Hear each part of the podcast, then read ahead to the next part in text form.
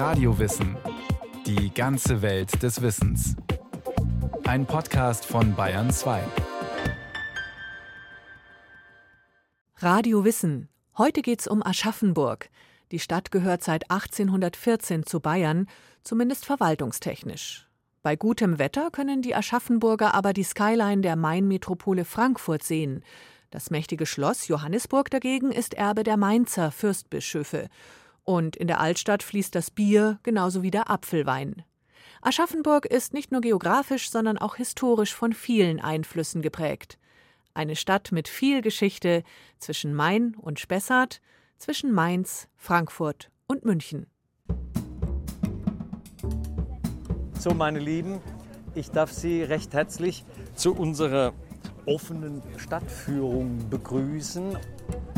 Josef Pechtel steht auf dem Aschaffenburger Marktplatz, das mächtige Schloss Johannisburg und eine gespannte Gruppe Nicht-Aschaffenburger vor sich. Und er macht gleich zu Beginn klar, nirgendwo in Bayern ist Bayern weiter weg als hier. Ich habe mir überlegt, wie ich euch das beibringe, wenn ihr nicht von hier seid. Sie sind zwar formal in Bayern, aber so richtig sind sie noch nicht in Bayern. Das Komische ist aber auch, sie sind auch noch nicht so richtig im Franken. Zumindest nicht in dem, was man sich so unter Franken vorstellt. Wir sind hier eine Gegend, die ihre Identität schöpft aus dem, was man Übergang nennt. Sie hören es am Dialekt. Wir haben hier eine völlig andere Mundart als alles, was Sie sonst unter Fränkisch verstehen, beziehungsweise geschweige denn unter Altbayerisch. Sie sehen, hier geht es in die Rhein-Main-Ebene vollkommen flach durch. Das richtige Wetter und Sie haben da hinten die Skyline von Frankfurt. Die Skyline in Sichtweite. Nur eine halbe Stunde bis zur Main-Metropole, das macht Frankfurt zum Fokus und nicht etwa Würzburg, Nürnberg oder gar München. Wir sind tatsächlich Metropolregion, nämlich Rhein-Main, das heißt die Frankfurter äh, Metropolregion. Auch das zeigt wieder diese Übergangs- und Vermittlungsstelle. Übergang, Vermittlung, Grenzlage. Diese Begriffe kommen immer wieder während der Stadtführung von Josef Pechtel. Die Mehrzahl der Leute verdienen hier ihr Geld natürlich im Großraum Rhein-Main. Grenzgebiet ist Aschaffenburg schon in der Spätantike. Der Limes, die Grenze zwischen Römern und Germanen, verläuft direkt am Main entlang. Die Lage auf einem Plateau über dem rechten Mainufer scheint schon vor über 1500 Jahren ihren Reiz gehabt zu haben für die Alemannen, die hier im 5. Jahrhundert den Anfang machen. Gut zu verteidigen ein mildes Klima, den Spessartwald im Rücken und den schiffbaren Main als Handelsweg. Bei gleichzeitig hervorragender Verteidigungsanlage. Das heißt, man hat dann locker einen, einen Blick, einen Durchblick über 120, 130 Kilometer. Und da haben wir dann den Durchblick, die Achse auch sozusagen zu unserer Residenz Mutterstadt, nämlich zu Mainz. Ohne die Mutter Mainz, knappe 80 Kilometer weit im Westen gelegen, ist Aschaffenburg nicht denkbar. Im Heiligen Römischen Reich Deutscher Nation ist Kurmainz eines der drei geistlichen Kurfürstentümer, der Erzbischof von Mainz sogar Erzkanzler, also die Nummer zwei nach dem Kaiser. Und Aschaffenburg war die Nummer zwei im Staate Mainz. Aschaffenburg ist ja über äh, knapp 1000 Jahre, ein bisschen weniger, von äh, den Mainzer Erzbischöfen äh, sozusagen äh, dominiert worden, war Teil des Erzstifts, auch eben eine ganz wichtige Nebenresidenz. Joachim Kemper leitet das Stadt- und Stiftsarchiv in Aschaffenburg. Es ist im Mittelalter auch oft so gewesen, bei ganz vielen Bistümern, dass man sozusagen in der eigentlichen Stadt, ne, ob jetzt in Mainz oder in Speyer, dass man sich da Nebenresidenzen geschaffen hat, um einfach in allen Teilen und in anderen Teilen eines Bistums, eines Erzstifts oder Hochstifts, wie man gesagt hat, präsent zu sein. Das war eben im Fall von Mainz, äh, Aschaffenburg. Das Symbol schlechthin für diese Rolle als Nebenresidenz ist unübersehbar in Aschaffenburg, das mächtige Renaissanceschloss Johannisburg mit seiner quadratischen Anlage und den vier trutzigen Türmen.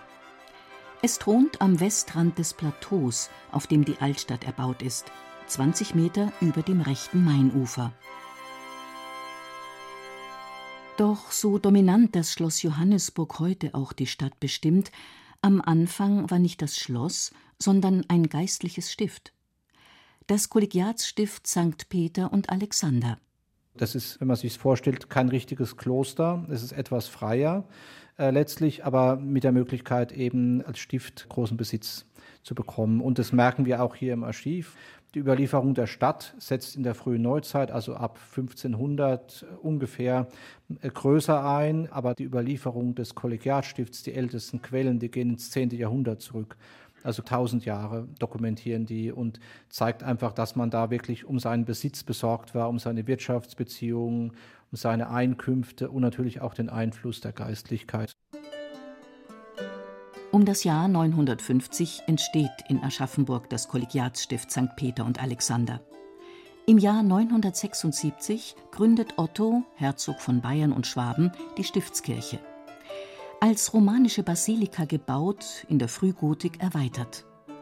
Er übergibt dem kirchlichen Stift die Burg mitsamt der Siedlung und weil er ohne Erben ist, macht er all das schließlich 982 dem Mainzer Erzbischof Willigis zum Geschenk.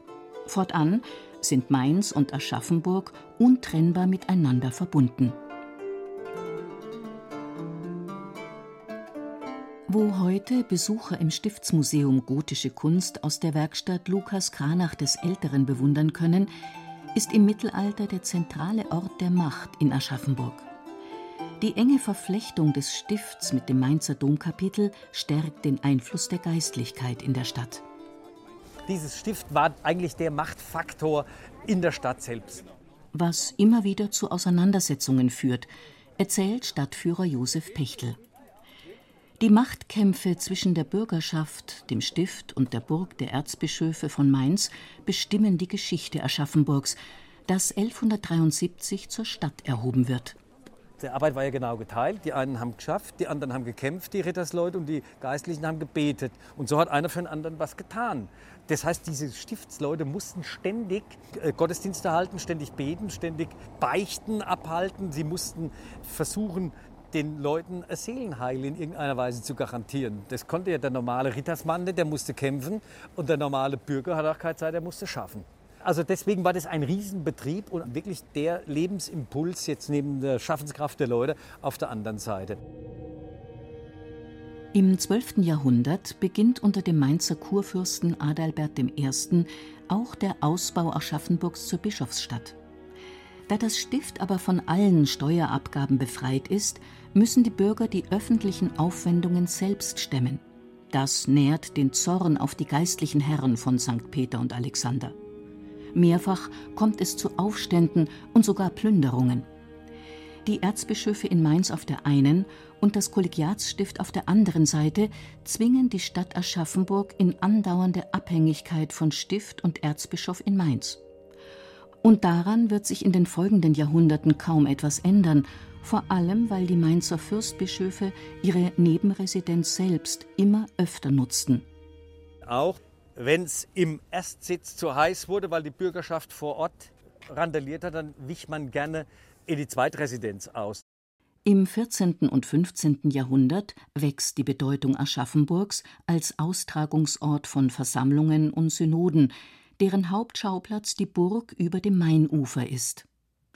Eine historische Ansicht von Veit Hirsvogel zeigt eine Menge Türme, hohe Mauern, unzählige wehende Fahnen eine Bilderbuchburg.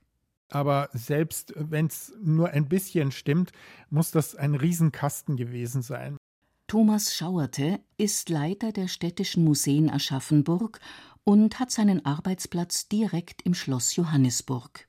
Mit zwei mächtigen bergfriedartigen Türmen und einer Reihe von kleineren Türmen mit spitzen Hauben, mit etlichen Höfen und Vorhöfen und einer Umfriedung einer Schutzmauer, die äh, direkt an die Stadtmauer auch angeschlossen war. Das 16. Jahrhundert, die Zeit der Reformation, wird verheerend für die Residenzstadt am Main.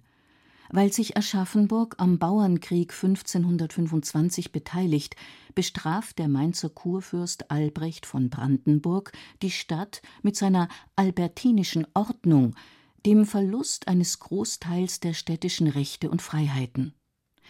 Im Markgräflerkrieg wird die Burg schließlich ein Raub der Flammen.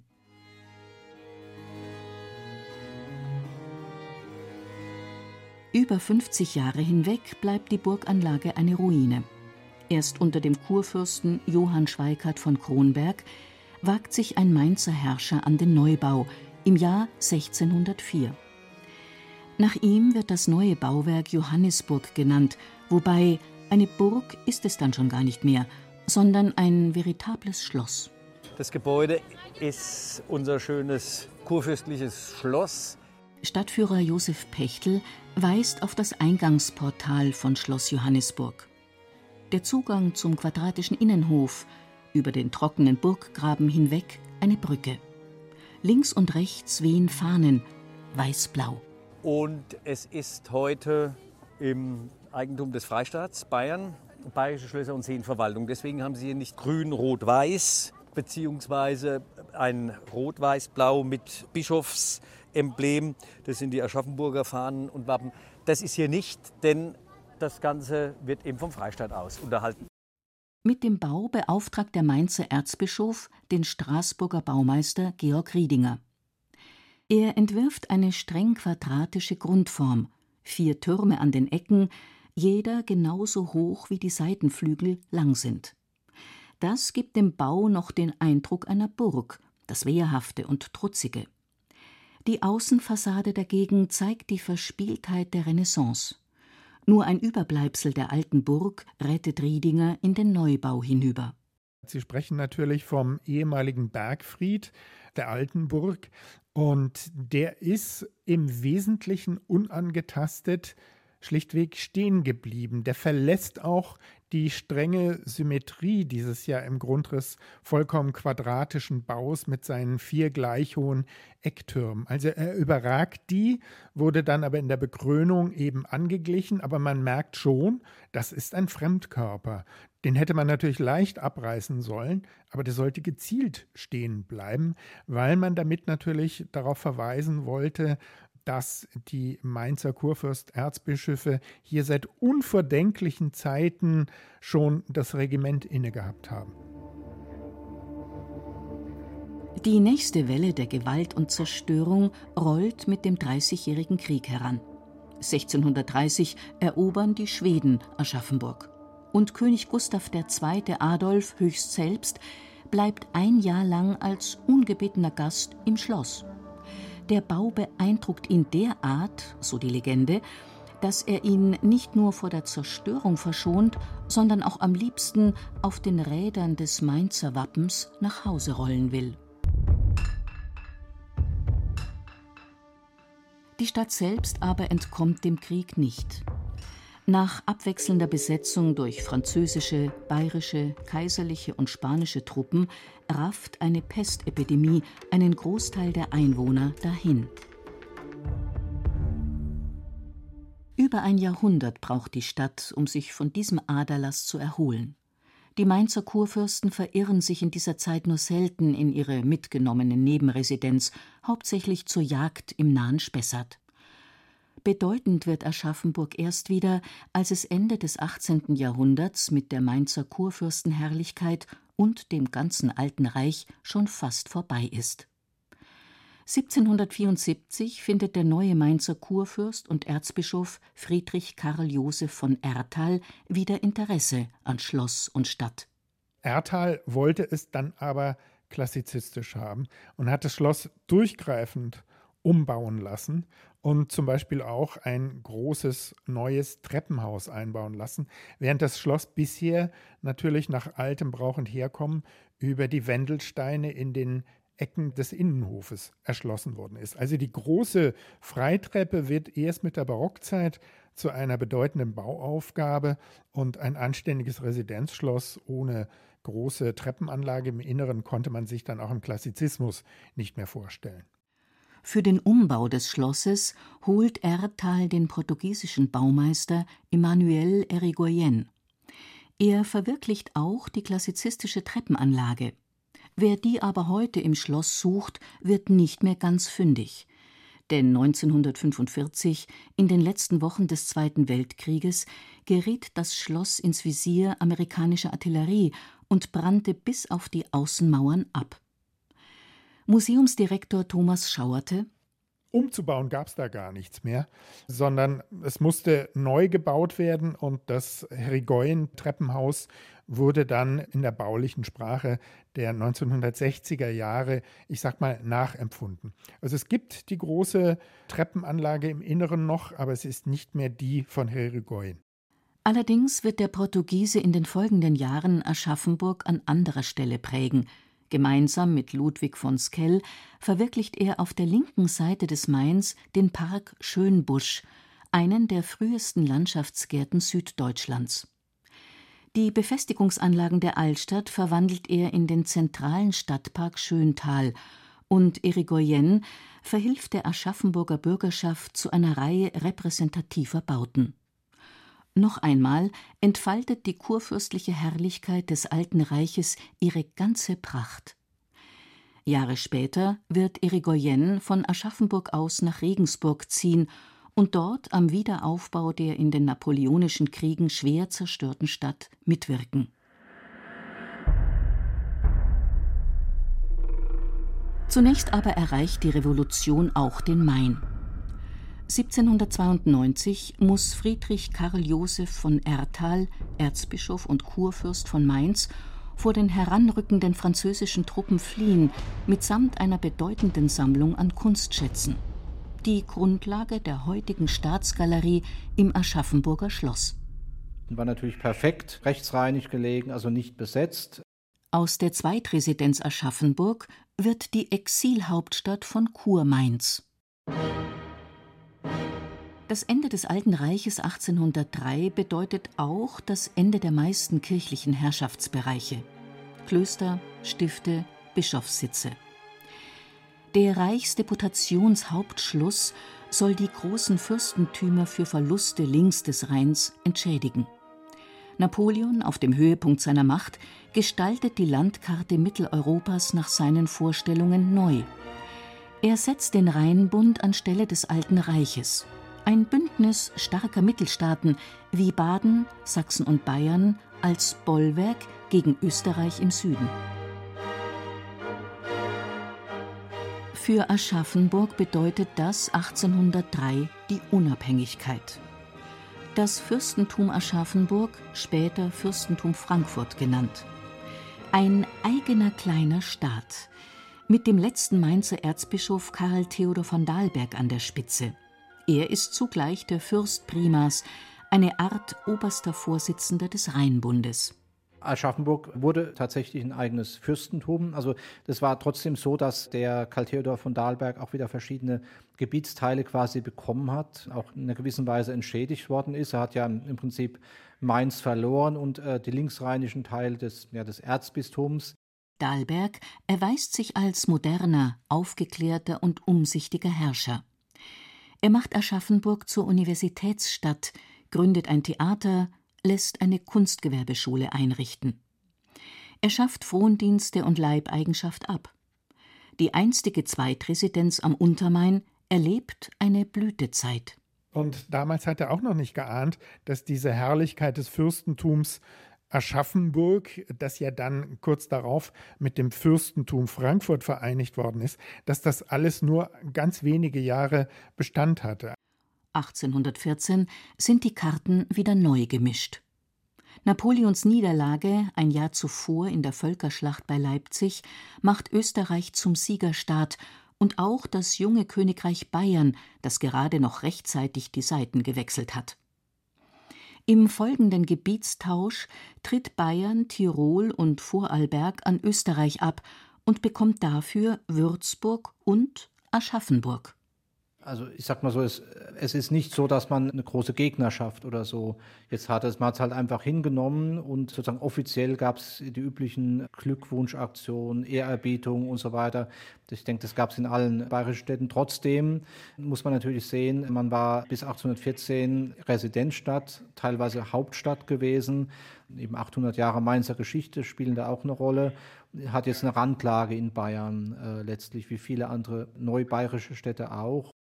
Bei dieser Inbesitznahme der neubayerischen Gebiete gehen der bayerische König Max I. Joseph und sein Superminister Maximilian von Montgelas allerdings sehr technokratisch, teilweise brutal, jedenfalls alles andere als sensibel vor. Erst Max Josefs Sohn Ludwig, der spätere König Ludwig I., schlägt einen anderen Ton an und gewinnt damit die Aschaffenburger. Was wir hier in Sichtachse unmittelbar vor uns sehen, das ist unserem König Ludwig I. zu verdanken. Wir haben hier das Pompeianum. Die Bevölkerung sollte verstehen, wie im Altertum gelebt wurde. Und da hat er die Villa Castor und Pollux aus Pompeji versucht, möglichst nachzuarbeiten. Das Pompeianum, die idealtypische Nachbildung einer römischen Villa der Antike, König Ludwigs italienischer Gruß an Aschaffenburg, dem seither der Ruf schmeichelt, das Nizza Bayerns zu sein. Und das ist schon auch ein bisschen eine Wiedergutmachung für all diese Ruppigkeiten der Bayerischwerdung ab 1814. Und äh, Ludwig hat ja teilweise in seiner Kronprinzenzeit auch im Aschaffenburger Schloss gewohnt, was ja damals noch frisch klassizistisch ausgestattet und also noch relativ modern war. Also der mochte Aschaffenburg und dieses Pompeianum ist eigentlich bis heute ein wunderschönes, eben auch optisch sehr reizvolles Zeichen für diese Verbundenheit mit Bayern. Also das hat den Aschaffenburgern sicher geholfen, sich mit diesen neuen Machtverhältnissen abzufinden. Und wo steht Aschaffenburg heute? Auf dem Zeitstrahl der über tausendjährigen Geschichte Aschaffenburgs macht die bayerische Zeit bislang nur etwa ein Fünftel aus. Identitätskrisen scheint das nicht mehr auszulösen am Untermain. Die Aschaffenburger sind froh und stolz, dass sie zum Freistaat gehören. Das ist kein Zweifel. Stadtführer Josef Pechtel schaut in Richtung Mainz, hat also den Spessart, die kulturgeografische Grenze zum Rest des Freistaats, im Rücken. Aber auf der anderen Seite hat man mit Altbayern und selbst mit den fränkischen Teilen, also mit dem alten Herzogtum Würzburg oder dann auch mit Mittelfranken und Oberfranken gar nichts zu tun.